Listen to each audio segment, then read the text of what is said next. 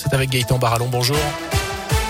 Bonjour Jérôme, bonjour à tous. Elle a une prudence face à la reprise de l'épidémie. Le port du masque est de nouveau obligatoire en extérieur à partir d'aujourd'hui dans la Loire. Décision hier de la préfète alors que le taux d'incidence vient notamment de passer la barre des 100 cas pour 100 000 habitants dans le département. Marché, brocante, rassemblement sur la voie publique, file d'attente en extérieur à bord des établissements scolaires. De nombreux lieux qui ne sont pas soumis au pass sanitaire sont donc concernés désormais. Vous retrouvez la liste complète sur radioscoop.com. Et bien que la France ne soit pas aussi touchée que d'autres pays européens comme l'Allemagne, l'Autriche ou encore les Pays-Bas, les chiffres sont en hausse. Chez nous, on disait les hospitalisations notamment augmentent légèrement. Alors pour l'instant, les services de Réa ne sont pas impactés et pour l'instant, on est bien loin aussi des chiffres de l'automne dernier. C'est ce que nous rappelle Jean-Yves Graal, le directeur de l'agence régionale de santé en Auvergne-Rhône-Alpes.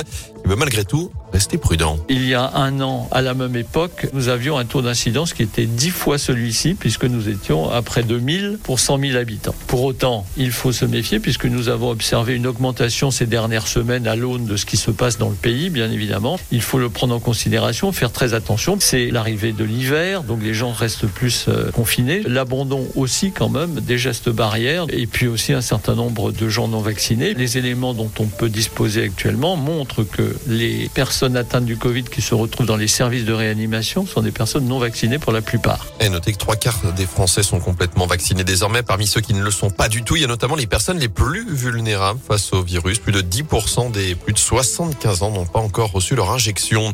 Bonne nouvelle à l'école, les élèves ont rattrapé le retard en français en maths pris pendant le premier confinement.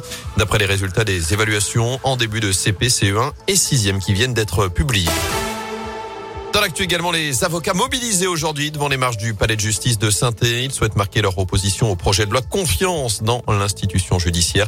Un projet qui porterait atteinte au secret professionnel de l'avocat. Le barreau de saint appelle donc à se rassembler tout à l'heure à 13h30. Autre rassemblement, ce sera à 9h devant le conseil des prud'hommes à saint 134 salariés de Loire Offset titulaires réclament toujours réparation deux ans et demi après la disparition de la principale imprimerie du sud de la Loire.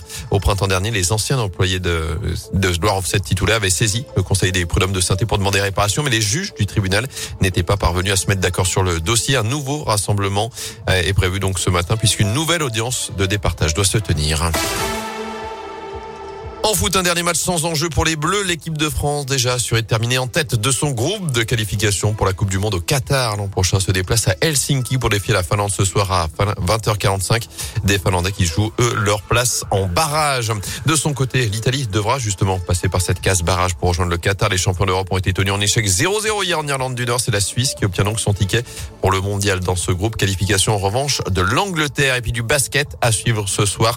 Paris-Rouen affiche des 16e de finale de la Coupe de France. Ce sera à partir de 20h.